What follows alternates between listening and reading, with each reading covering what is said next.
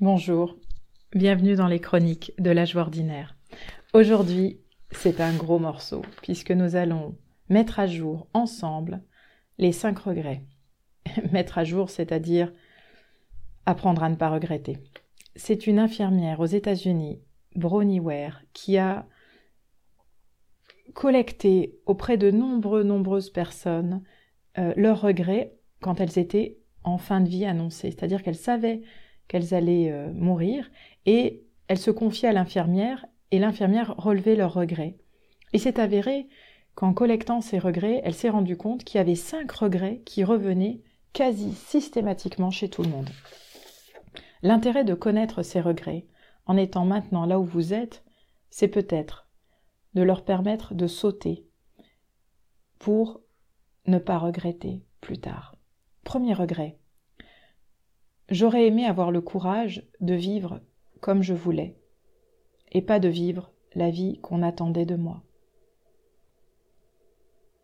J'aurais aimé avoir le courage de vivre comme je voulais, et pas de vivre la vie qu'on attendait de moi. Deuxième regret. Je regrette d'avoir travaillé si dur.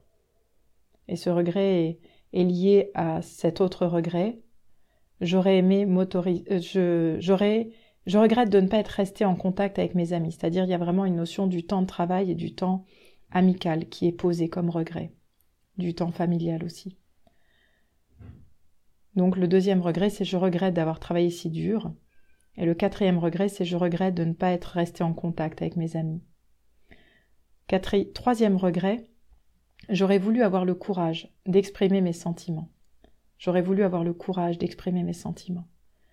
Et le cinquième regret, qui vient très souvent, j'aurais aimé m'autoriser à être plus heureux. Je pense très fort à Marie de Henzel qui nous dit souvent dans ses conférences Ceux qui vont mourir nous apprennent à vivre.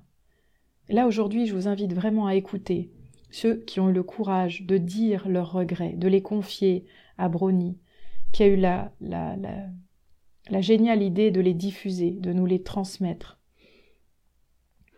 Est-ce qu'aujourd'hui je peux avoir le courage de vivre comme je veux et pas forcément que de la manière dont c'était attendu de moi?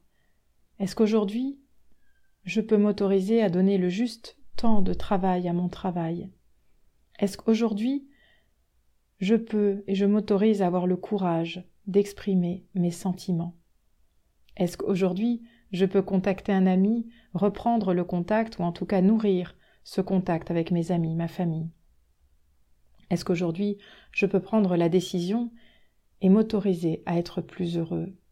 Est-ce qu'aujourd'hui je peux faire quelque chose qui me rend heureux là, aujourd'hui? Alors vraiment, c'est un enregistrement important aujourd'hui de la joie ordinaire parce que c'est cet enregistrement qui vous permettra de ne pas regretter. Et pour euh, clôturer cet enregistrement d'aujourd'hui, j'aimerais partager avec vous euh, un, moment très particulier qui a eu lieu euh, pendant que j'étais euh, que je travaillais à l'hôpital en soins palliatifs, d'un monsieur qui m'a demandé d'être présente à une matinée où il devait parler à sa femme. Euh, voilà. Et en fait, moi, je croyais qu'il allait lui parler du fait qu'il savait qu'il ne pourrait pas guérir son corps et qu'il allait mourir dans peu de temps. Et en fait, au moment où sa femme s'est installée face à lui, il lui a dit Ma chérie, je te demande en mariage. Et là, j'étais. Voilà, j'étais. Euh, je voilà, j'aurais pu. J'ai essayé de me coller au papier peint et sa femme lui a dit Mais je veux pas me marier euh, juste pour des papiers, juste. Euh, et il lui a dit Non, je te demande en mariage parce que tu es la femme de ma vie et que je ne veux rien regretter, parce que je veux vivre pleinement cette vie. Et, et c'était tellement bouleversant, tellement beau, que quand je suis sortie, les infirmières ont dû voir que j'étais quand même bien secouée.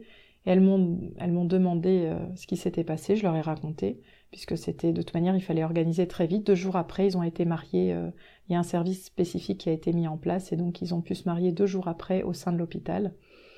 Et, euh, et les infirmières m'ont dit, mais c'est, c'est... Elles regardaient une série à l'époque, Plus belle la vie, et, et, je me souviens d'une qui a dit, mais ça pourrait être un épisode de Plus belle la vie, et, et je me souviens leur avoir répondu, mais souvent la clinique ce que nous vivons dépasse la fiction et c'est vrai que hum, tous ces moments de, de vie qui, qui, s'inscrivent à tout moment c'est vraiment des, des, médicaments anti-regret, quoi.